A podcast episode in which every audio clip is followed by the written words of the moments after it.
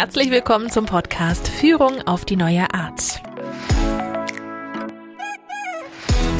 Hier bekommst du Inspiration zu neuartigen Führungspraktiken.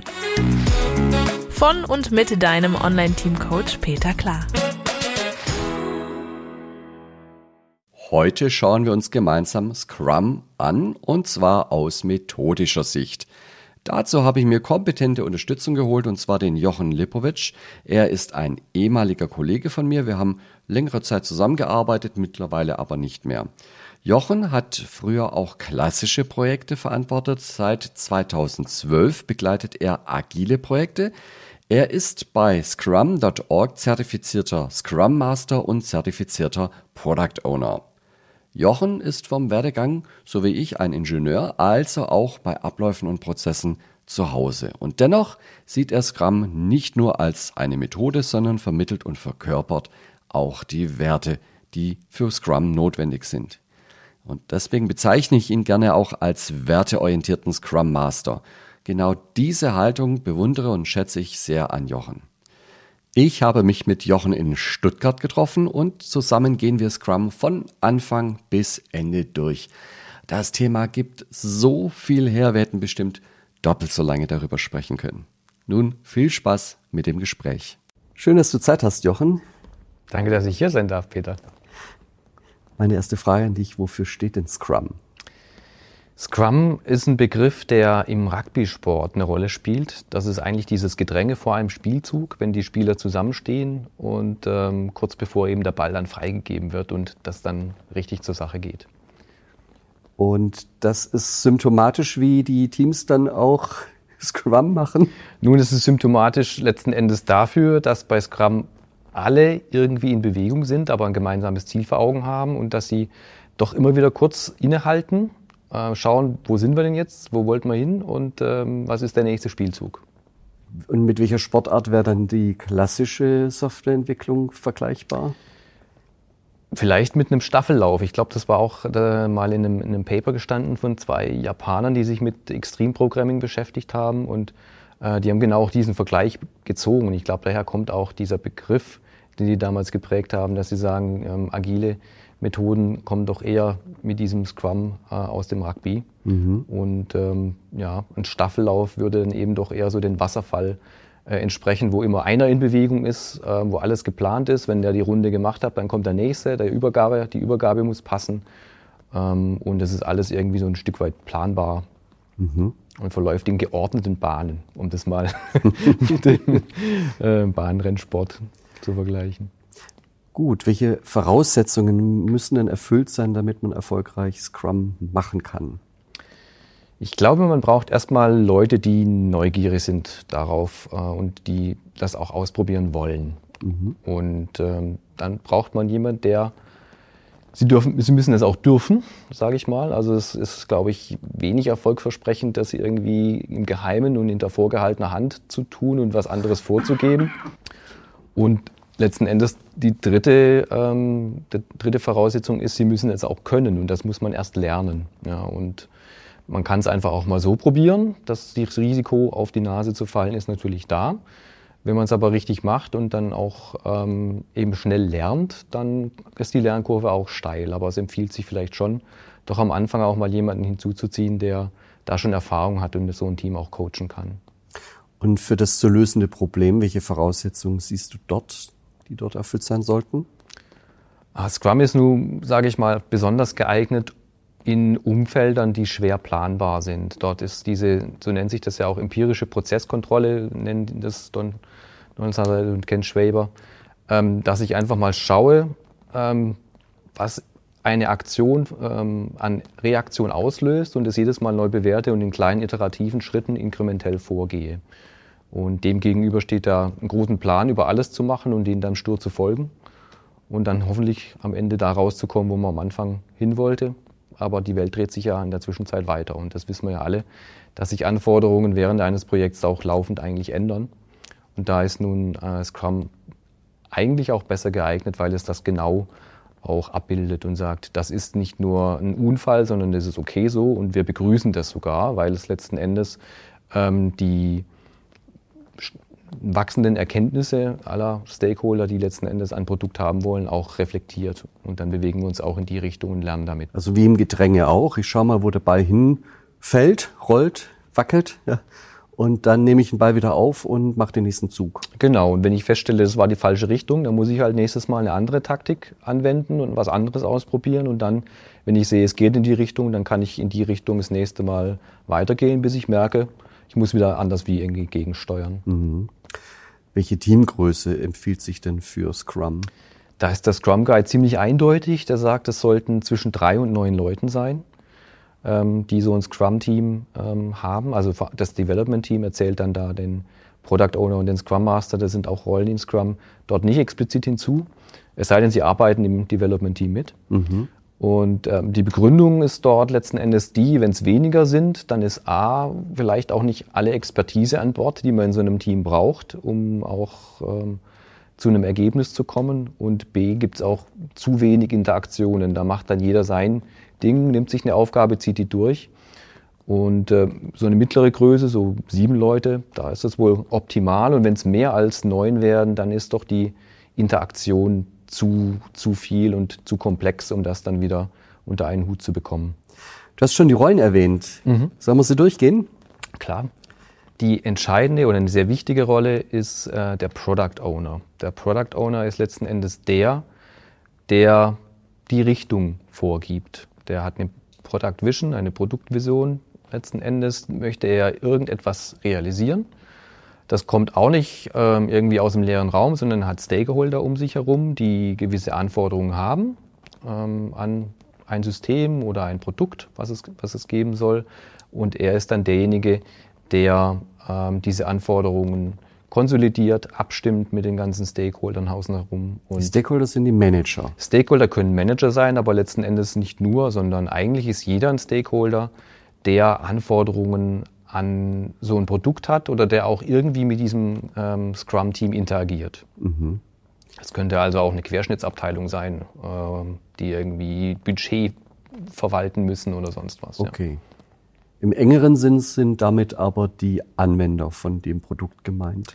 Die Anwender und deren Vertreter letzten okay. Endes, ja. Welche Rollen haben wir denn noch? Product Owner?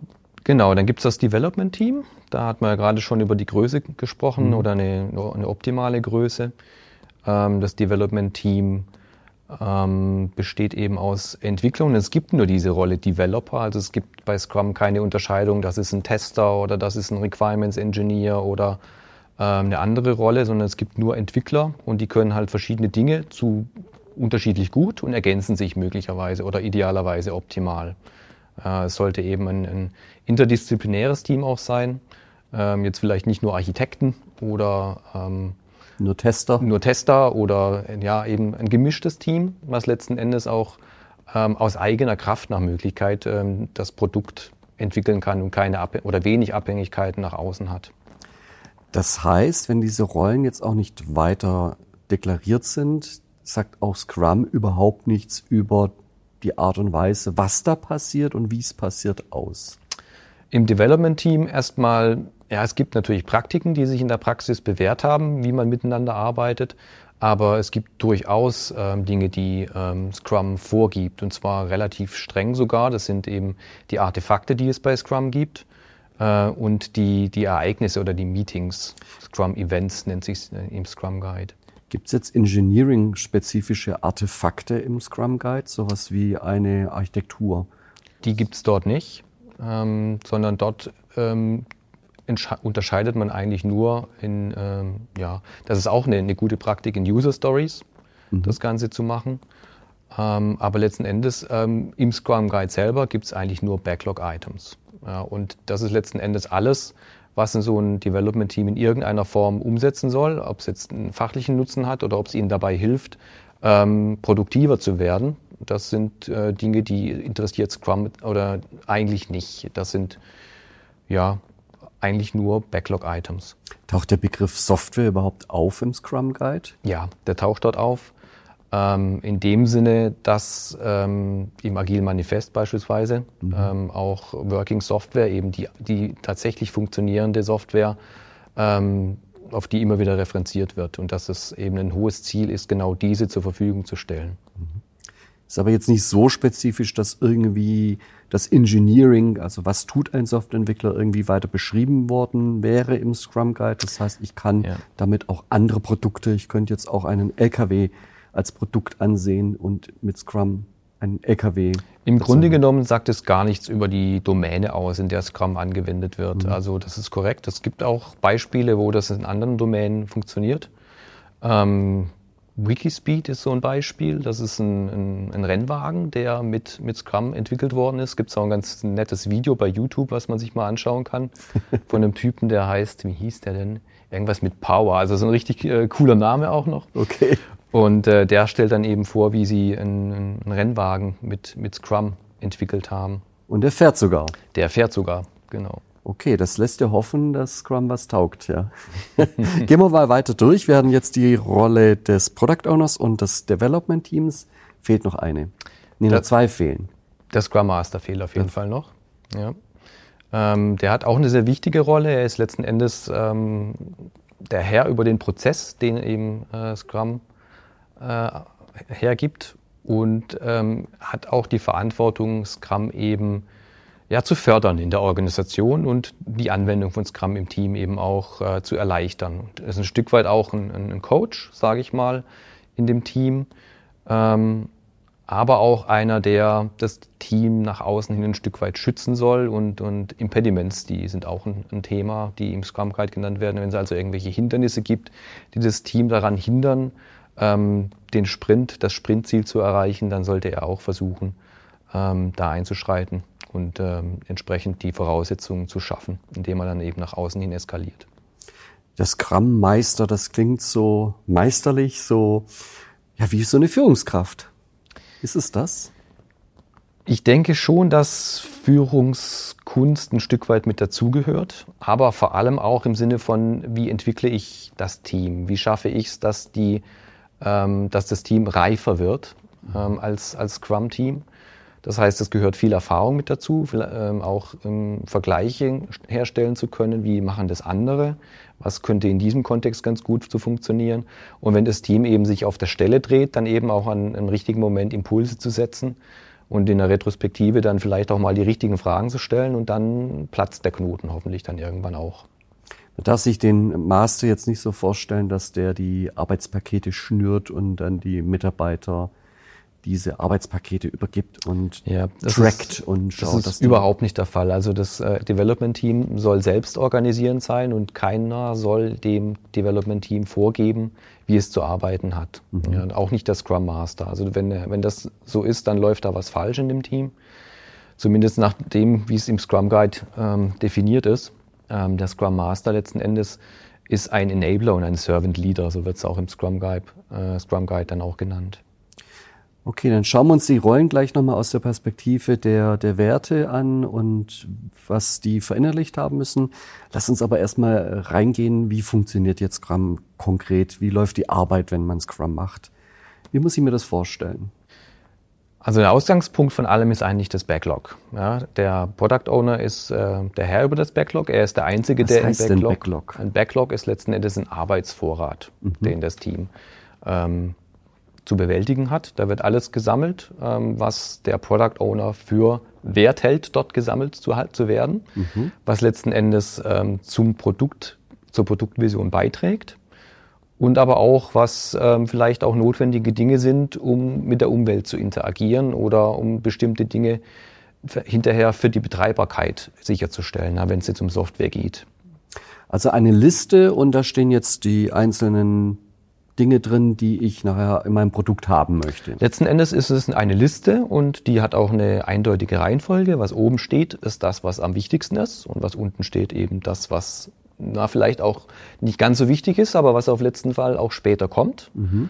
Und ähm, idealerweise sollte es eben so sein, dass die Dinge, die man oben im Backlog hat, die als nächstes drankommen sollen, schon so feiner ausdetailliert sind, dass ein Development-Team auch letzten Endes dann weiß, was es zu tun hat. Das heißt, so ein Backlog-Item ist letzten Endes, ja, es wird auch eine Einladung zur Konversation genannt, was mhm. da in mhm. solchen User-Stories dann beschrieben ist. Das ist eine gute Praktik, wie so ähm, ähm, Backlog-Items aus einer Anwendersicht äh, formuliert werden sollten. Und ähm, ja, das ist so die Basis, von der alles losgeht. Also meine Notizkarten, die ich jetzt hier habe, das ist sozusagen mein Backlog und die Einladung an dich in die Konversation zu kommen. Und wir gehen jetzt, wir arbeiten jetzt quasi ein Stück weit ab, kann man sich das so vorstellen? Stück für Stück, eben ähm, iterativ und in Sprints. Mhm. Das ist ähm, eines der, der wichtigen ähm, Dinge, die bei Scrum ähm, genannt werden, dass man eben in Sprints vorgeht. So ein Sprint ähm, ist eine fixe Periode von zwischen zwei und vier Wochen, mhm. in der dann eben ähm, bestimmte Dinge aus dem Backlog man sich vornimmt und sagt, die wollen wir bis dahin umgesetzt haben. Ja, das Development Team in Kooperation mit dem Product Owner ähm, wird es eben ausdetailliert, was da drin steht und das Development Team sagt dann, was es alles glaubt, dass es in diesen zwei oder vier Wochen dann eben schafft. Mhm. Und das übernehmen die dann in ihren Sprint und das ist dann letzten Endes der Beginn des, des Sprint-Backlogs im Gegensatz zum Product-Backlog. Das ist dann der Arbeitsvorrat für einen Sprint. Und zwei bis vier Wochen, ist das jetzt ein Erfahrungswert oder ist das auch wirklich so festgelegt? Kann ich nicht auch 14 Wochen machen? Ähm, es ist tatsächlich festgelegt und ich glaube, es ist auch aus gutem Grund so festgelegt. Ähm, der Scrum Guide sagt auch, warum das so sein sollte, dass es, wenn es kürzer ist, dann schaffe ich in der Zeit eigentlich nicht genug Wert, um da auch was anschauen zu können. Wenn es länger ist, deutlich länger vielleicht sogar, dann letzten Endes gehe ich ja schon wieder in Richtung Wasserfall und ich habe äh, eine gewisse Zeit, wo ich nicht gegensteuern kann, äh, wo ich dann auch, äh, sage ich mal, mehr Geld verbrenne, wenn das, was ich in der Zeit hergestellt habe, äh, dann auch nicht tut. Wenn ich jetzt hier so drei Monats-Sprints machen würde, dann gehe ich auch in ein höheres Risiko, äh, indem ich nach drei Monaten erst wieder drauf schauen kann, was ist denn da jetzt bei rausgekommen. Und in der Zeit bewegt sich die Welt ja auch wieder weiter und ich habe eigentlich keine Chance zu reagieren. Das heißt, es ist wirklich festgelegt, zwei bis vier Wochen äh, geht so ein Sprint ja. und ein Sprint erzeugt immer ein ansehbares Produkt oder ein Teil eines Produktes. Und diesen Teil, den kann ich in die Hand nehmen oder bei Software vielleicht anschauen und ausprobieren. Das ist das Ziel letzten Endes, mhm. dass jedes Mal nach einem Sprint äh, ein Ergebnis an, herbei rauskommt, ähm, was ich ähm, eben in dem Sprint-Review dann begutachten kann, wo ich dann schauen kann, ist es das, was wir wollten? Äh, fehlt uns da was? Hat sich mittlerweile was an unseren Anforderungen geändert? Müsste man da noch was ändern? Und äh, letzten Endes dann eben ähm, eine Etappe, wo ich dann schauen kann, jedes Mal, passt das so? Sind wir auch richtig unterwegs? Mhm. Das habe ich dich ja so verstanden, mit, mit Sprint kann ich jetzt erstmal noch gar nicht beginnen, weil ich erstmal einen Backlog brauche. Äh, und dafür ist ja der Product Owner zuständig, kann er im Prinzip reinschreiben, was er möchte. Wie komme ich denn jetzt ganz unbedarft zu so einem Backlog. Wenn ich jetzt Product Owner bin, wie gehe ich da vor? Wie, mhm. wie gehst du da vor? Also ich glaube, das Wichtigste ist erstmal die Produktvision klar zu haben und das ähm, sauber formuliert zu haben, was dabei rauskommen soll. Da gibt es auch ganz gute Beispiele, wie so eine Produktvision formuliert werden sollte. Ähm, gibt ja so Templates letzten Endes, kann man sich da äh, zur Hilfe nehmen, damit man mal weiß, worauf es da ankommt. Es muss einfach kurz und knackig sein. Mhm. ähm, und die meisten werden sagen, ist doch klar, was die, was, was für ein Produkt wir da, wozu brauche ich nochmal eine Produktvision? Ähm, ich denke, was ganz gut ist, ist nochmal, sich da einfach die Anwenderbrille aufzusetzen und zu sagen, was ist denn der Nutzen tatsächlich, der für einen Anwender dabei auch raus entstehen soll. Und ähm, das ist letzten Endes auch etwas, was sich dann in den User Stories auch in, diesem, in dieser Good Practice ähm, auch wiederfindet, dass letzten Endes jede User Story so formuliert wird, dass auch ein Nutzen ähm, formuliert werden sollte, was ähm, denn dabei herauskommt, wenn ich diese User Story umgesetzt habe. Aus einer Anwendersicht eben. Das heißt, es reicht eben nicht zu sagen, wir erstellen jetzt ein Produkt XY, wir bauen jetzt ein, äh, ein Rennauto, zack, sondern ich muss mit dieser Vision auch ausdrücken, worin der Nutzen von diesem Rennauto denn besteht, aus Sicht der Anwender nachher. Ja, das ist ein gutes Beispiel. Also wir wollen das schnellste Rennauto, ähm, was weiß ich, im, im, Wettbewerb der Universitäten von Südwestdeutschland, keine Ahnung, mhm. ähm, und um eben ähm, mehr Nachwuchs an unsere Universitäten zu locken, die eben sich für Rennsport begeistern im Automobilbau. Ja, das wäre jetzt zum Beispiel so eine, ähm, ein Ansatz, eine erste Idee, wie man so eine Produktvision formulieren könnte. Da steckt oftmals ein Workshop auch dahinter. Äh, mit den Stakeholdern, die dann sagen, ja, aber doch nicht so und äh, dann kommen da andere Ideen wieder dabei raus und sowas muss tatsächlich erstmal geschliffen werden und bis sich es dann auch gut anfühlt für alle. Das Beispiel gefällt mir sehr gut, weil es eben auch zeigt, dass plötzlich ist der Fokus gar nicht mehr unbedingt auf dem Rennauto selbst, sondern das Ziel, was ich damit verfolge, vielleicht mehr interessierte Studenten an meine Hochschule zu bekommen. Mhm. Hat mit dem Auto ja nur unmittelbar zu tun. Ja. Und es macht wahrscheinlich doch einen großen Unterschied, so eine Vision auch mal zu formulieren und nicht nur zu sagen, wir bauen jetzt hier so ein, so ein Rennauto. Ja.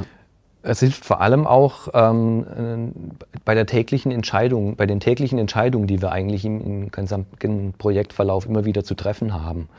Ähm, ob ich links rum oder rechts rum gehe, hilft mir dann, wenn ich die Augen oder den Kopf dann wieder hochheben kann und sage, da hinten, da ist mein, ähm, meine Produktvision, ich muss jetzt aber hier rechts abbiegen, weil das ist eher die Richtung, in die ich hingehen will. Jetzt hast du schon in einigen Projekten äh, die Rolle des Product Owners eingenommen. Hattest du jedes Mal eine Produktvision? Es war auf jeden Fall immer eine wichtige Aufgabe, die zu formulieren. Ja. Also äh, in, einigen Fällen, in einigen Fällen gab es die schon. Ja, ja, und das meine, meines Wissens auch äh, oder meines Erachtens auch schon ganz gut formuliert. Mhm. Ähm, in anderen Fällen musste man die tatsächlich von Null auf ähm, erstmal erschaffen. Hat sich das irgendwie auch bemerkbar gemacht, wenn eine Produktvision noch gefehlt hat? Ja, aus meiner Sicht schon. Also es ist tatsächlich ein viel zielgerichteteres Vorgehen und äh, es wirkt sich auch total auf die Motivation eines Teams aus, mhm. ähm, meines Erachtens so eine Produktvision zu haben. Ähm, wenn unklar ist, wofür man eigentlich jeden Tag zur Arbeit kommt und warum man jetzt äh, diesen Sprint hier fertig machen soll, ähm, dann ist das etwas, was ähm, dazu führt, dass das Team halt nicht mit voller Kraft und voller, voller Hingabe oder Commitment auch auf dieses ähm, Sprintziel oder auch ähm, auf den Nutzen des Produkts sich eben fokussiert. Und da sind wir auch schon wieder bei den Werten letzten Endes, die ein bisschen dahinter stehen, Fokus okay. und Commitment. Ja. Hattest du schon mal ein Projekt, wo es nicht gelang, so eine Produktvision zu formulieren? Ich hatte schon Projekte, wo man gar nicht erst versucht hat, das zu tun, ähm, weil es vielleicht auch unklar war, dass das wichtig ist. Und äh, in dem Kontext hat es auch nicht besonders gut funktioniert. Okay. Ja, das war aber auch anderen Dingen geschuldet. Dort wurde eben der Schalter umgelegt und gesagt, ab morgen machen wir Scrum.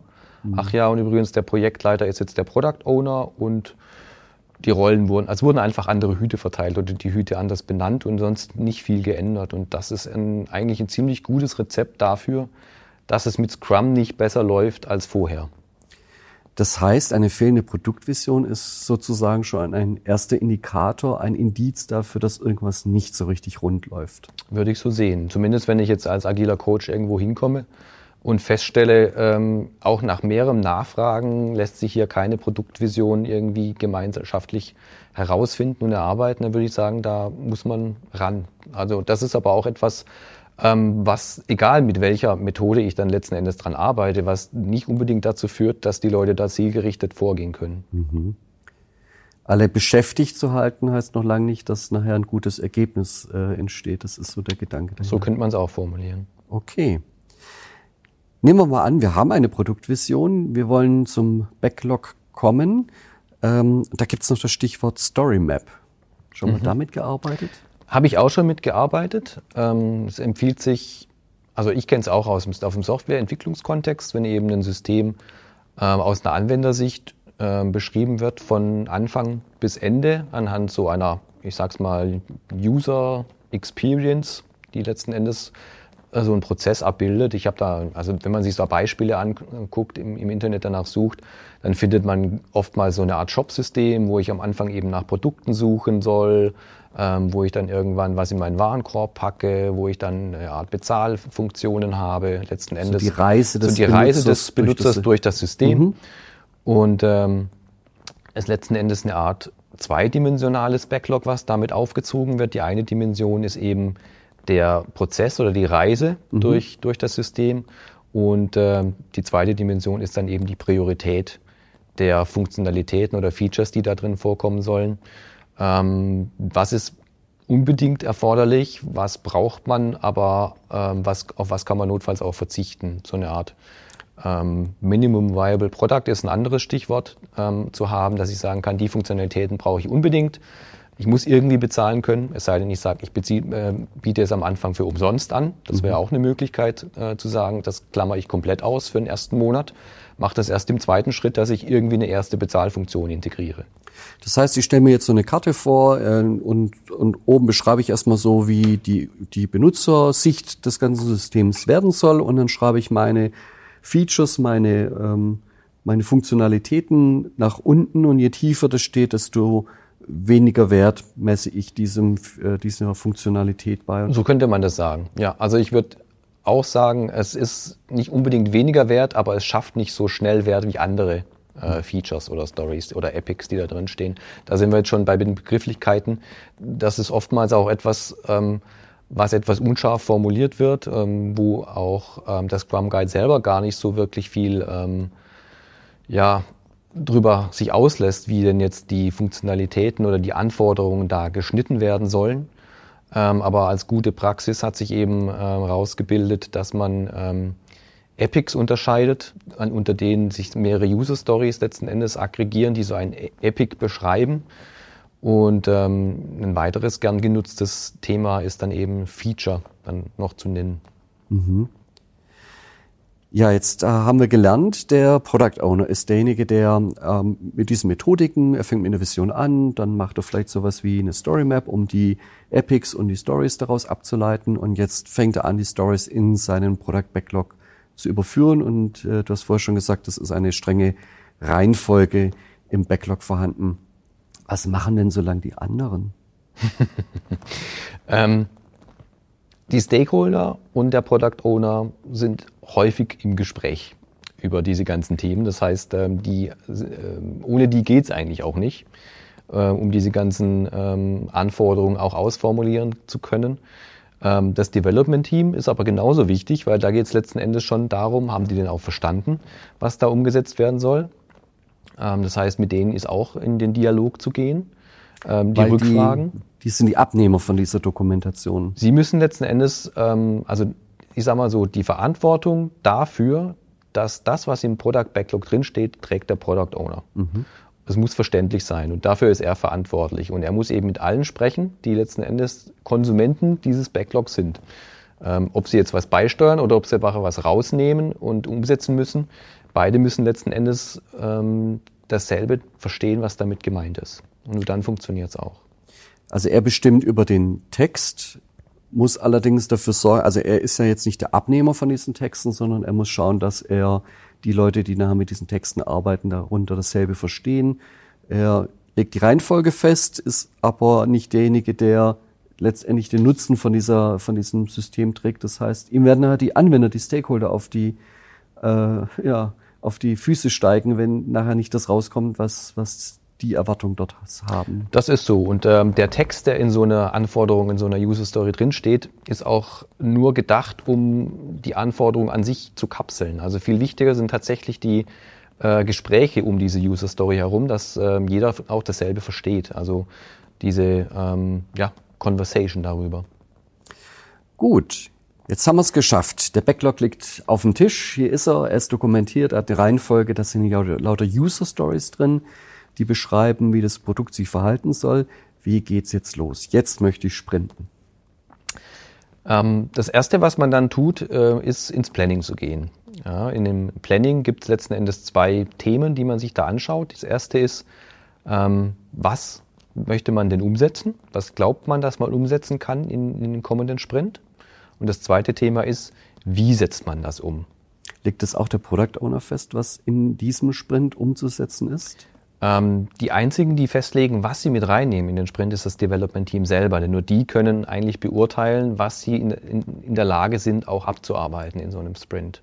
Am Anfang gibt es dann natürlich noch wenig Erfahrungswerte. Da wird man erstmal starten müssen mit einer gewissen Annahme und dann mal schauen, ähm, hat man mehr, hat man weniger geschafft, um dann nach einer gewissen Zeit sich sich einzupegeln. Jetzt höre ich schon den klassischen PM, der sagt, oh Gott, ja, wenn ich da nicht dabei bin und ein bisschen Druck mache, dann, ähm, dann nehmen die ja da quasi nichts rein. Wenn die sich selbst aussuchen können, wie viel Arbeit die machen wollen, dann äh, wird da nachher, das wird ganz dünn werden, was die da tun. Spricht das deine Erfahrung? Das entspricht gar nicht meiner Erfahrung, interessanterweise, denn ähm, wenn das Development Team tatsächlich die Verantwortung auch dafür übernehmen kann und darf und äh, ähm, da Wert rauszubringen ähm, nach so einem Sprint, dann ist da tatsächlich ein, ein viel höheres Engagement zu verzeichnen, als wenn äh, jeder nur sein Päckchen vorgekaut bekommt und das umzusetzen hat und hinterher gar nicht mehr mitbekommt, was eigentlich damit passiert.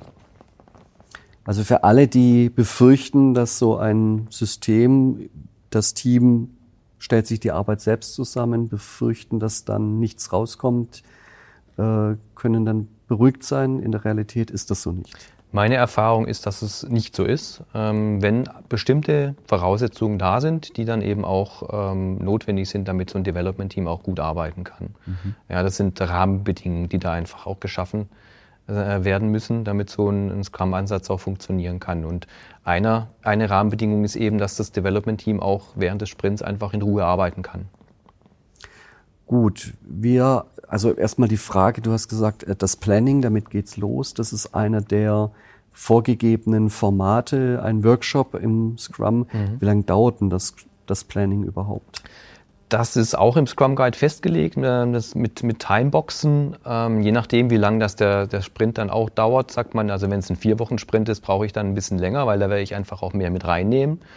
Ähm, meine Erfahrung ist, dass es so mit zwei, drei Stunden eigentlich ganz gut bemessen ist, je nachdem, ähm, wie viel das man tatsächlich ähm, noch besprechen muss ähm, im Nachgang, wie es denn umzusetzen ist. Das ist ganz stark abhängig davon, mit welchen Technologien dass ich arbeite, in welchem Kontext.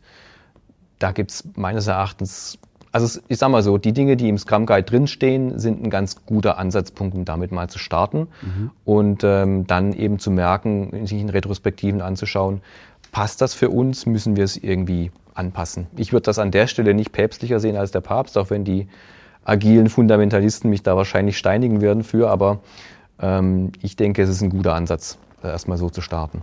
Das heißt, du Glück sind keine hier. ähm, das, das heißt jetzt für einen zwei Wochen Sprint sollte ich so zwei Stunden in die Planung investieren. Ich denke, das wäre mal ein ganz guter Bauchwert, mit dem man starten könnte.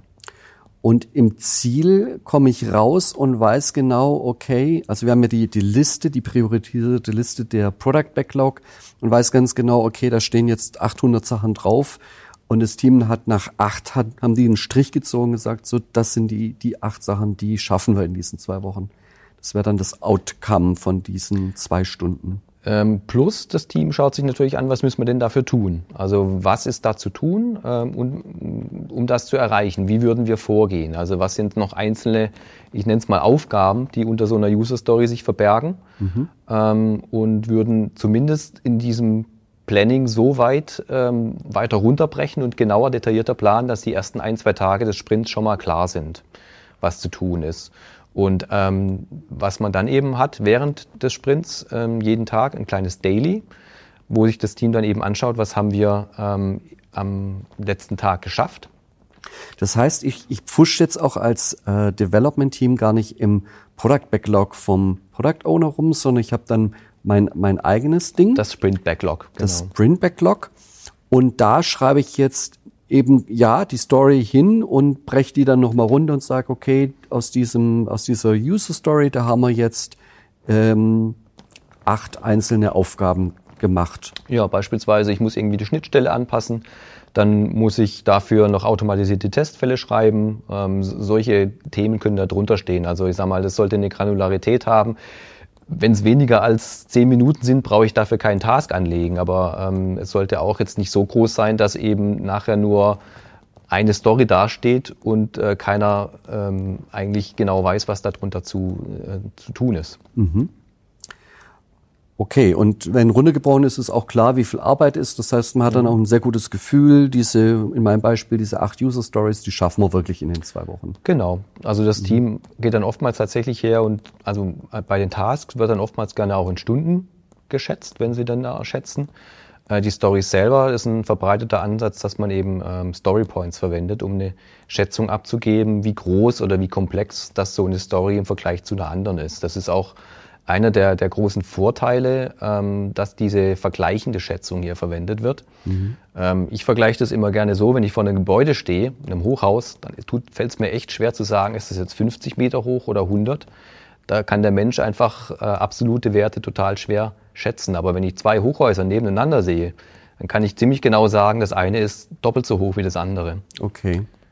Ich glaube, Schätzen ist nochmal ein Thema, da könnte ich eine ganz eigene Episode draus machen, da mhm. können wir tief einsteigen.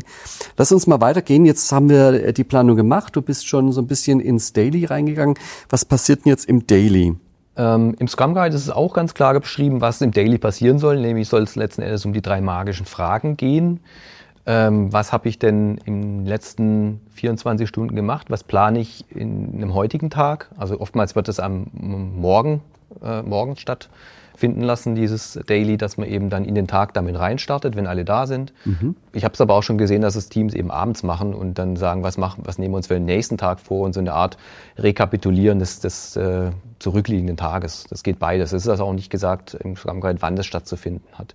Ja, und die dritte Frage ist die, habe ich oder irgendjemand anders ähm, irgendwelche Hindernisse, die mich hindern, den, das Sprintziel zu erreichen? Mhm ich habe es in der Praxis oft erlebt, also dadurch, dass diese drei Fragen eben auch so explizit drinstehen, dass es ein recht mechanisches Abhaken von diesen drei Punkten ist. Tatsächlich geht es aber eigentlich darum, ähm, dass das Team ähm, miteinander spricht, ähm, wo sind denn die Herausforderungen, was ist zu tun und so in gewisser Weise auch ein, ein gemeinschaftliches Planen stattfindet, ähm, was denn jetzt für den, für den Tag noch ansteht. Oftmals ist es dann auch so, dass Teams sich dann nach diesen 15 Minuten, das ist festgelegt auf eine Viertelstunde, dann nochmal zusammensetzt und hey, wir sollten mal über das Thema sprechen, wenn wir da heute gehen. Ich habe da noch einen Punkt, lass uns doch nochmal kurz quatschen. Und dann setzen sich da zwei oder drei Leute nochmal zusammen und besprechen dann eben eine Story, an der sie arbeiten und kommt vielleicht raus, da ist noch eine vierte Task dahinter, die man auch noch machen muss. Und dann ähm, organisieren die eben selbstständig, dass sich dann noch einer drum kümmert. Mhm. Also Daily heißt wirklich jeden Tag. Wirklich jeden Tag. Maximal ja. 15 Minuten. Ja. Und dann müssen die Mitglieder vom Dev-Team, diese zwei bis neun Personen, drei bis neun, drei bis neun Personen, danke, Reihe um diese drei Fragen beantworten. Das ist jetzt so der formale Teil und viel wichtiger ist, dass man rausfindet, schaffen wir den Sprint noch? Wer müsste mit wem vielleicht noch irgendwelche Themen mal klären? Ja, Wer braucht Hilfe? Das ist so eine Art Planung im Kleinen, was da stattfindet. Wir haben ja im, im Sprint-Planning, sage ich mal, die ersten oder ein oder zwei Tage vielleicht durchgeplant, aber ähm, es ist dann eben wichtig für die anderen Stories, die noch nicht angefangen worden sind beispielsweise, ähm, dass man da eben auch weiter runterbricht und äh, sich abstimmt, was denn jetzt für den Rest des Tages noch äh, gemacht werden soll. Kann da der Scrum Master und der Product Owner auch teilnehmen beim Daily? Typischerweise sollte das Dev-Team das unter sich aus machen. Der Scrum Master ist letzten Endes dafür zuständig, dass dieses Daily auch stattfindet. Das heißt, wenn das Team das schleifen lässt, dann sollte er schon mal nachhaken und gucken, warum ist das so? Gibt es gute Gründe dafür oder gibt es doch etwas, was gerade nicht in Ordnung ist im Team? Und der Product Owner ist letzten Endes immer irgendwo wichtig, wenn es noch Rückfragen gibt äh, zu einer Story, ist es doch so oder so gemeint gewesen, was man im Planning vielleicht noch gar nicht gesehen hat dann wäre es natürlich gut, wenn der auch nochmal erreichbar wäre. Aber es ist nicht Voraussetzung, dass der im, im Daily mit dabei ist. Also man kann jetzt nicht sagen, äh, eigentlich um neun hätten wir starten sollen, jetzt ist schon zehn nach neun, wir warten aber noch, bis der Product Owner kommt. Nee, also da wäre der Scrum Master gefordert, dass pünktlich angefangen wird und dass auch pünktlich wieder aufgehört wird. Und äh, wenn das nicht gut funktioniert, dann muss man es halt zur Sprache bringen. Äh, entweder in Einzelgesprächen, aber kann auch mal in einer Retrospektive sein, wenn es äh, tatsächlich ein systemisches Problem offensichtlich gibt und man das mal zur Sprache bringen müsste. Das ist nochmal ein Punkt, der auch mit, mit Werten zu tun hat, nämlich Offenheit, Dinge auch zur Sprache bringen zu dürfen und zu wollen. Äh, untereinander eben, äh, ohne dass es eben da um Schuldzuweisungen geht, sondern letzten Endes darum, dass man gemeinsam das Bestmögliche eben rausholen möchte.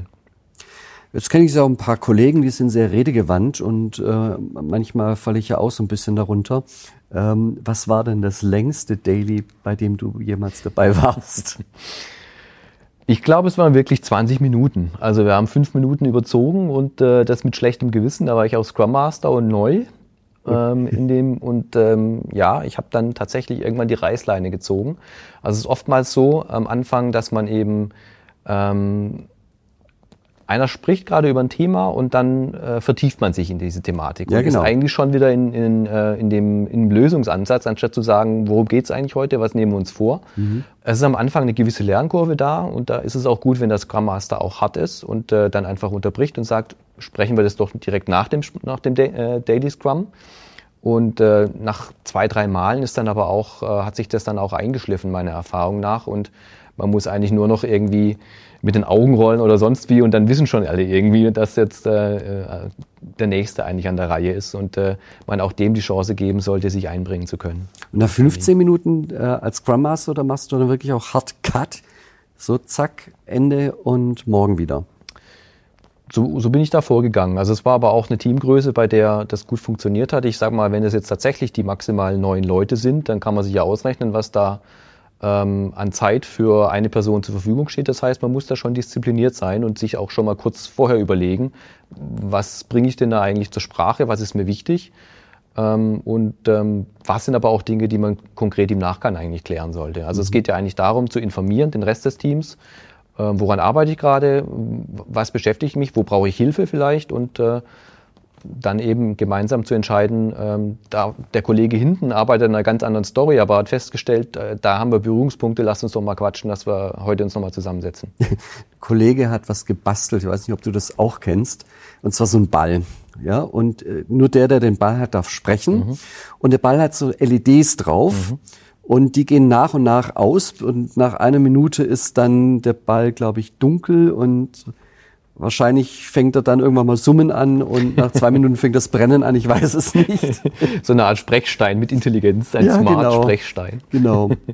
ähm, hast du mit sowas auch schon gearbeitet? Ähm, das nicht. Wir hatten auch eine Art Sprechstein, das war aber so eine ähm, so eine mobile Telefonspinne, die wir dann durchgereicht haben, weil nicht immer alle vor Ort sein konnten und ähm, weil die einfach die beste Sprachqualität hatte, wenn man direkt reinspricht, haben wir die dann rumgereicht. So ein Bluetooth-Lautsprecher. Genau, so ein okay. Bluetooth-Lautsprecher mit Mikro drin.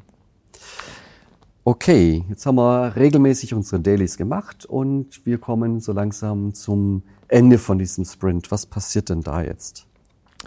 Ähm, letzten Endes, der Sprint ist dann zu Ende, wenn das Sprint Review stattgefunden hat. Da wird dann ähm, gezeigt, ähm, was denn das Team in diesem Sprint geschaffen hat an, an Wert und an einem potentially shippable Product Increment.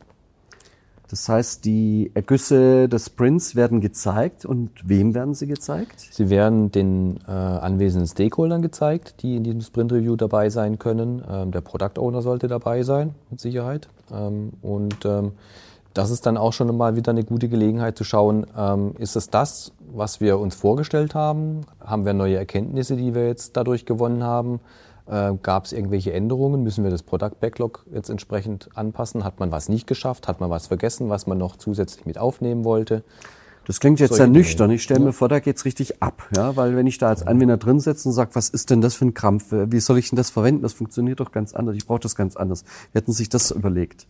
Das ist schon mal ein gutes Zeichen dafür, dass vielleicht die Kommunikation im Vorfeld nicht so gut funktioniert hat. Denn ähm, das sollte eher nicht der Fall sein. Wenn es der Fall ist, ist es trotzdem kein Beinbruch, ähm, sondern man sollte eben dann versuchen, auf diesen Anwender nochmal genauer einzugehen und äh, festzustellen, was denn jetzt äh, das Bedürfnis ist, was jetzt da nicht bedient wird durch das System und warum das jetzt durch die Anforderungen, die wir uns hier vorher verstanden hat oder vielleicht auch von jemand anderem, einem, ich nenne mal, ja, einem, einem Anwender aus einem anderen Bereich vielleicht, warum der eben äh, die Funktionalität eben anders möchte als, als der andere. Du warst ja schon öfters Product Owner. Schaffst du das dann regelmäßig, die Stakeholder einzuladen zu diesen Meetings? Zum Review? Ja, einladen auf jeden Fall. Ob immer alle dabei sein können, das ist ein anderes Thema. Ähm, nichtsdestotrotz ähm, ist es natürlich das Ziel, die dabei zu haben, weil ähm, auch das Sprint Review eine Möglichkeit ist, eben festzustellen, ist man noch richtig unterwegs. Dieses Inspect and Adapt, was da ganz wichtig ist bei, ähm, bei Scrum, ähm, einfach zu schauen, sind wir noch richtig unterwegs? Passt das so? Das ist ja doch der Moment, wo die Überraschung eintritt, häufig. Ja. dafür mache ich das ja so iterativ. Wo richtig. Ich jetzt, jetzt lerne ich, das, was wir uns vorgestellt haben, was wir in einer Story formuliert haben, trifft es jetzt auch wirklich den Nerv der Leute, die es brauchen können. Was auch überraschend sein kann, ist, dass man eben bestimmte Dinge, die man sich für den Sprint vorgenommen hat, nicht geschafft hat aus irgendwelchen Gründen. Es gibt aber auch das Gegenteil, dass man während des Sprints feststellt, wir sind viel schneller fertig geworden. Lieber Nein. Product Owner, habe ich auch schon erlebt. ähm, wir brauchen noch eine Story ähm, und die müssen wir noch nachziehen. Also dieses ähm, Sprint Backlog es ist auch etwas, was ähm, in, zwischen dem Product Owner und dem Development Team während des Sprints auch noch verhandelt werden kann, dass da Dinge noch dazukommen oder dass man bestimmte Dinge auch rausnimmt, weil man sagt, ähm, diese Story müssen wir nochmal in zwei Teile schneiden. Wir können den Teil A bringen, aber den Teil B, da fehlt uns noch irgendwas, eine externe Abhängigkeit oder sonst was. Das ist also das Lernen während des Sprints. Mhm. Und da gibt es noch das Lernen über den Sprint hinaus, Richtig. nämlich dann, wenn die Anwender mit den Resultaten konfrontiert werden und dann natürlich sofort wieder ein Feedback geben. Könnte ja auch sein, dass ich mir das anschaue und sage, oh, das ist ja super. Könnt ihr mir da noch einen zusätzlichen Knopf hinmachen, damit ich das gleich ausdrucken kann an der Stelle? Mhm. Das wäre jetzt ein ganz gutes Beispiel, was du genannt hast, äh, dass solche Dinge dann eben ähm, dann festgestellt werden. Das ist etwas, was ich vielleicht, äh, wenn ich so ein Lastenheft hätte schreiben sollen, in dem Moment gar nicht draufgekommen wäre. Aber wenn ich das System live sehe und mir vorstelle, ich würde jetzt da weiterarbeiten wollen, dann komme ich genau in dem Moment auf die Idee, ich bräuchte den Knopf noch. Ja? Und das ist etwas, was eben die große Stärke von Scrum ist, dass man sagt, okay, wir, wir, wissen vorher schon, dass die Anforderungen, die wir am Anfang kannten, nicht vollständig sind, sondern wir lernen einfach die während der Entwicklungszeit, während dieser Sprints immer wieder dazu. Und jetzt sage ich natürlich als Anwender, könnt ihr mir den noch schnell einbauen, dass ich den morgen auch noch gleich habe? Und dann sage ich als Product Owner, wir können den ins Product Backlog mit aufnehmen und dann äh, schauen wir mal, wie, der, äh, wie die Wichtigkeit von diesem Feature eben gesehen wird, auch von anderen. Ja, habe ich doch gesagt, bis morgen hätte ich ihn gern. Ja, dann ähm, wirst du sicher feststellen, dass der Sprint ähm, nicht angehalten wird oder nicht ähm, neu geplant wird, sondern diese Sprints, wie sie in, in Scrum definiert sind, nach dem Sprint ist vor dem Sprint. Das heißt, es ist immer, also es gibt keine Zeit zwischen dem Sprint. Mhm. Und die haben auch eine feste Länge. Und äh, das Einzige, was passieren darf, im, im, schlimmsten Fall, ist, dass der Product Owner, und der ist auch der Einzige, der das tun darf, einen Sprint abbricht, wenn er nämlich feststellt, oder wenn man gemeinsam feststellt, das Sprintziel, was man erreichen wollte, ist obsolet geworden durch, was weiß ich, ein äußere, äußeres Ereignis. Es gab eine Gesetzesänderung in letzter Sekunde, keine Ahnung, und ähm, dadurch ist eine bestimmte Anforderung, wie wir sie vorher hatten, obsolet geworden oder auch das Ziel dieses Sprints ist obsolet geworden. Das habe ich selber noch nie erlebt zum Glück, weil es ist etwas doch, sag mal, wenn man es gewohnt ist, einfach immer in Sprints weiterzuarbeiten und genau auch solche Anwender dann eben abzubügeln und zu sagen, du, deine Anforderung ist genauso wertvoll wie alle anderen, sie kommt ins Product Backlog, sie ist nicht verloren und wir schauen uns gemeinsam an, wann können wir es umsetzen und äh, in, genau, wie, wie ist es auch von der Wertigkeit von, von anderen Anwendern gesehen. Also wenn wir uns jetzt, wenn jetzt die Anwender tatsächlich vollständig mhm. hier antreten und sagen, ja, ja, ja, wir sehen das auch als das wichtig. Das sehen wir super an. wichtig, dann ist es etwas, worauf der Product Owner eingehen sollte und dann sollte er schauen, ist dieses Feature, wann, wann lässt sich das umsetzen? Ja, und ähm, auch mit dem zur Verfügung stehenden Budget, was er vielleicht für ein Produkt hat, das ist ja auch mhm. etwas, äh, ist es etwas, was schneller Wert schafft als Dinge, die bisher im Backlog drin waren. Wenn dieser Print-Knopf so wahnsinnig wichtig ist und ich dadurch ähm, ja, wenn ich sonst gar keine andere Möglichkeit habe, irgendwie ähm, Daten aus dem System in die Außenwelt zu transportieren, außer über diesen Knopf, der meinetwegen auch einen PDF-Druck oder sonst was mhm. ähm, in elektronische Form umwandeln kann, dann ist es vielleicht etwas, was tatsächlich ganz besonders wichtig ist und was einen hohen Wert schafft, damit ich eben auch zum Beispiel gesetzeskonform bin, wenn ich irgendwie ähm, Nachweise bringen muss, was im System alles an Transaktionen gelaufen ist. Beleg brauche oder sowas. Ja, sowas. Was passiert denn jetzt? Ähm, also die Aussage heißt, okay, wenn es wichtig ist, dann wäre es im nächsten Sprint vielleicht schon drin mhm. und dann heißt es für mich als Anwender, in zwei Wochen hätte ich's. Ähm, wenn mir das jetzt nicht reicht an, an Geschwindigkeit, an Reaktionsvermögen. Hast du sowas schon mal erlebt und was passiert dann? Ich habe sowas noch nicht erlebt. Ich würde aber an der Stelle entgegnen, ähm, egal wie, wann dieses Feature kommt, wenn es auch im nächsten, übernächsten, dritt, dritten Sprint kommt, es kommt immer noch schneller, als wenn ich nach Wasserfall arbeiten würde und erst nach einem Jahr ähm, ein Produkt habe, was ich dann äh, eine große Release rausrolle, wo der Anwender dann letzten Endes was ja, davon hat. Im Wasserfall, da habe ich den Entwickler angerufen und dann hat er mir das über Nacht noch gebaut und dann hatte ich es halt gleich. Ja. Was es da alles auch immer gab.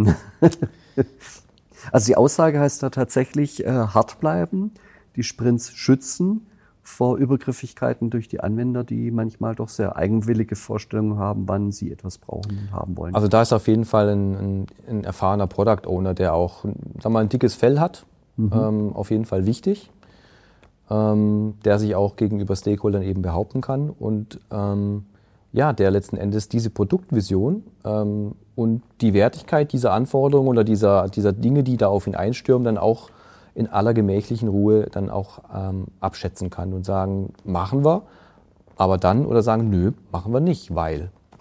Wie hast du das mit der Wertschätzung erlebt? Wenn da jetzt lauter Anwender drin sitzen und sagen, so, jetzt zeigt mal, was ihr gemacht habt, und dann werden da die drei Dinge vorgeführt und dann sitzen die Leute drin und sagen, war's das schon, diese drei Dinge? Und dafür habt ihr jetzt wie lange gebraucht? Zwei Wochen?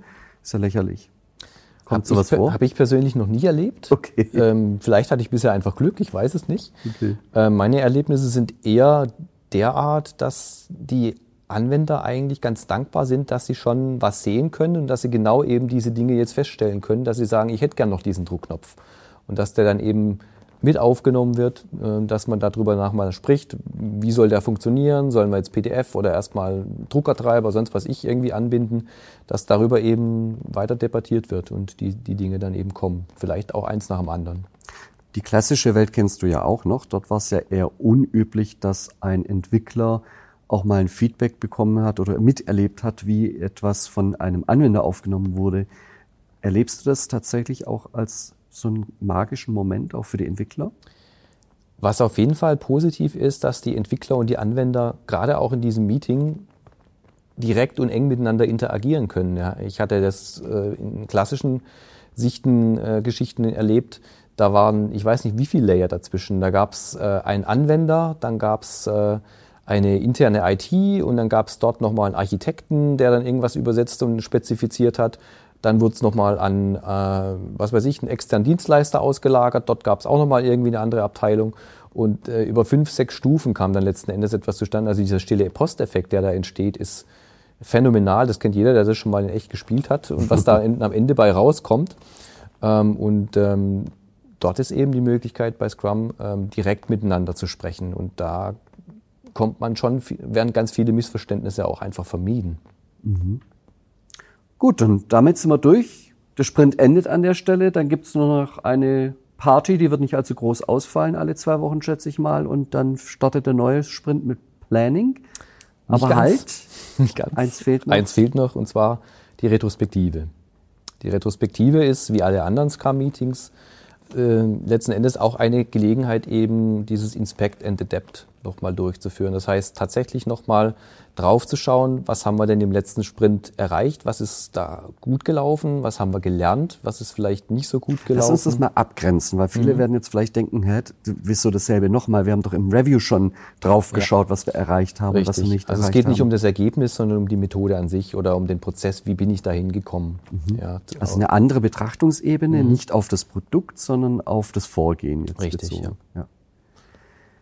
Ja, da hast du immer tolle Ideen gehabt, wie du das durchgeführt hast bei uns. Wie kommt man auf diese Ideen?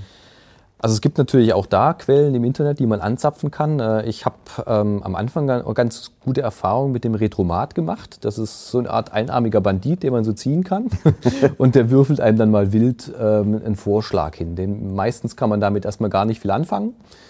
Ähm, aber es ist schon mal eine ganz gute Quelle, um einfach Inspiration zu haben, was, was für Workshop-Techniken, Methoden, Interventionen da vielleicht auch sinnvoll sind. Aber so eine Retrospektive, auch das ist eine gute Praktik, es gliedert sich eigentlich immer so in die fünf gleichen Phasen. Das erste ist irgendwie mal so ankommen das, und, und nochmal den Sprint auch Revue passieren zu lassen, meinetwegen. Also da gibt es eine Übung beispielsweise, das ist die, die Timeline, die ich irgendwo an die Wand male und dann soll jeder ähm, mal so einen Zettel schreiben, was ist ihm denn noch in Erinnerung geblieben aus dem letzten Sprint? Was waren irgendwelche Ereignisse oder besondere Dinge, die ihm gelungen sind? Mhm. Und da kommen dann teilweise auch ganz persönliche Dinge. Die Geburtstagstorte von so und so war an dem und dem Tag.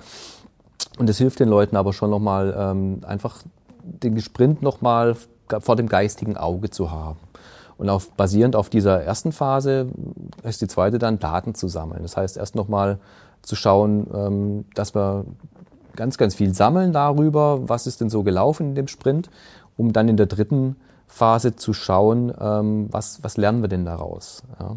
So eine Art Postmortem. Bei den klassischen mhm. Projekten hat man das quasi auch gemacht, werden jetzt viele sagen, ja, ja kennen wir schon, Postmortem machen wir auch. Was ist der Unterschied zum Postmortem? Das kann ich dir jetzt nicht sagen, weil ich das Postmortem gar nicht kenne. Äh, ah. Oder unter dem Begriff zumindest nicht. Okay. Es war auch eine rückblickende Betrachtung, was mhm. ist im Projekt gut und schlecht gelaufen. Ah, aber das ist ja dann immer erst am Ende des Projekts. Ja, genau. Und ähm, die Retrospektiven finden ja jeden Sprint statt eigentlich, ja, also zumindest der Scrum Guide und es macht auch Sinn, das so zu machen. Ähm, das heißt, diese äh, Lernkurve ist viel steiler, weil ich es ja viel öfter mache und auch schon viel früher im, im Prozess. Das heißt, die Idee ist dann direkt nach der Retro im nächsten Sprint dann auch gleich die Dinge anzugehen und umzusetzen, die man verbessern Richtig. möchte. Also das ist dann die dritte Phase, Generate Insight, wo ich dann eben feststelle, Erkenntnisse gewinne. Vierte Phase, Decide What to Do. Das heißt, ich entscheide dann, da leite ich die konkreten Maßnahmen ab, die ich im nächsten Sprint auch direkt umsetzen oder angehen möchte. Und dann eben zum Schluss nochmal die Verabschiedung und ähm, dann ist die Retrospektive auch schon durch. Beim Review ist klar, da ist auf jeden Fall der Product Owner und das Team dabei, Scrum Master vielleicht, vielleicht auch nicht. Bei der Retro, wer ist denn da alles dabei? Da würde ich eigentlich den Rahmen so ganz so groß spannen wie, wie möglich erstmal, um auch ähm, größtmöglichen Input zu bekommen. Mhm. Wenn sich aber feststellt äh, oder wenn sich herausstellt, es gibt ein bestimmtes Thema, also da spreche ich jetzt als Scrum Master, jetzt nicht als Product Owner, wenn sich herausstellt, ähm, meinetwegen die Schnittstelle zum System X hat überhaupt nicht gut funktioniert. Und wir müssten eigentlich mal eine Retrospektive nur mit der Abteilung Y machen, die für das andere System zuständig ist, so was zum Beispiel. Dann gibt es auch die Möglichkeit, da eben ich nenne es mal, den, den Rahmen für so eine Retro auch enger zu schnallen oder zu schnüren, um, um sich bestimmte Themen vorher schon mal fest äh, vorzunehmen, die man heute betrachten möchte. Aber ähm, ansonsten lasse ich den Rahmen gern so groß wie möglich mhm. und habe da auch ähm, die Stakeholder gerne mit dabei, die Entwickler, äh, sonst wie Beteiligte aus anderen Abteilungen, die von der benachbarten IT-Abteilung irgendwie notwendig waren während des letzten Sprints und da Erfahrungen oder Schnittstellen zum, zum Development-Team hatten. Okay, ich glaube, damit haben wir jetzt Scrum erstmal im Durchmarsch komplett. Lass mich nochmal zusammenfassen. Scrum hat drei Rollen, die es festschreibt, den Scrum Master, das Development Team und den Product Owner sowie die Stakeholder, die noch eine Rolle spielen. Dann geht man so vor, dass man sich überlegt, wie lange möchten wir den Sprint ansetzen. Das sollte so zwei bis vier Wochen sein. Der Sprint startet mit einem Planning, wo ich die Elemente aus dem Product Backlog übernehme in den Sprint. Und das mache ich soweit ich plane, dass ich es glaube zu schaffen. Mhm. Dann mache ich den Sprint, indem ich jeden Tag das Daily durchführe und am Ende vom Sprint kommen diese zwei Events der, des Review, wo es darum geht, das Produkt zu betrachten, das rausgefallen ist, und die Retro, wo es darum geht, den Prozess zu betrachten, der den wir durchgeführt haben. Um, und an beiden Stellen gibt es vielleicht irgendwelche Erkenntnisse, wo ich etwas gelernt habe und dann den nächsten Sprint. Und parallel dazu wird ja das, was wir anfangs besprochen haben, weiterlaufen, dass eben der Product Backlog weiterentwickelt wird und äh, weiter gepflegt wird, nachgebessert wird und so weiter. Das ist etwas, ja, was parallel läuft. Das läuft parallel. Also da gibt es dann auch eine gute Praktik, dass man solche Refinement-Termine nennt, die sich dann einfach auch regelmäßig stattfinden lässt und die auch ähm, mit einem festen Regeltermin macht, aber im Grunde genommen gibt das Corporate da nichts vor, wie man da vorzugehen hat. Habe ich was Wichtiges vergessen? Möchtest du noch was ergänzen? Das Einzige, was mir jetzt noch einfällt, ist tatsächlich, wir haben jetzt sehr, sehr viel methodisch auch gesprochen. Ähm, der Scrum Guide macht eine kurze Aussage über die, die Werte von Scrum, die letzten Endes, die dahinter stehen. Ähm, ich habe da einen, einen, sehr guten Artikel von einem, von einem holländischen Scrum Master gelesen, den habe ich auch heute nochmal mitgebracht. Werte beim nächsten Mal eingehen. Sehr gern. Machen wir für heute genau. den Punkt. Dann machen wir das Passt so, dann das so. verschieben wir das aufs nächste Mal. Aber das ist etwas, was mir persönlich auch eben wichtig ist. Du hast das ja vorhin auch schon erwähnt. Werteorientiert und ähm, das glaube ich ist auch eine der großen Stärken dann von Scrum, das in der Praxis dann auch umsetzen zu können. Wenn man dich noch was fragen möchte, dich erreichen möchte, wie findet man dich denn am besten, Jochen? Ähm, ich bin bei Xing. Man kann mich da einfach suchen, kontakten, wenn es doch irgendwie Nachfragen gibt oder dann ist das eine ganz gute Gelegenheit dort. Wunderbar, dann herzlichen Dank für das Gespräch. Danke dir.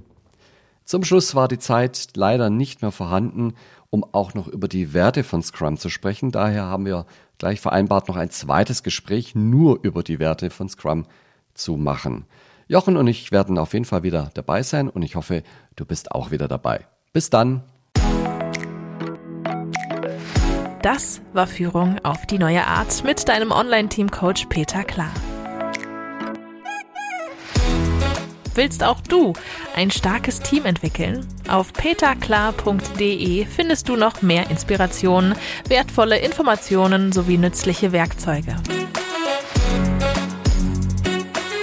Also schau gleich vorbei auf peterklar.de.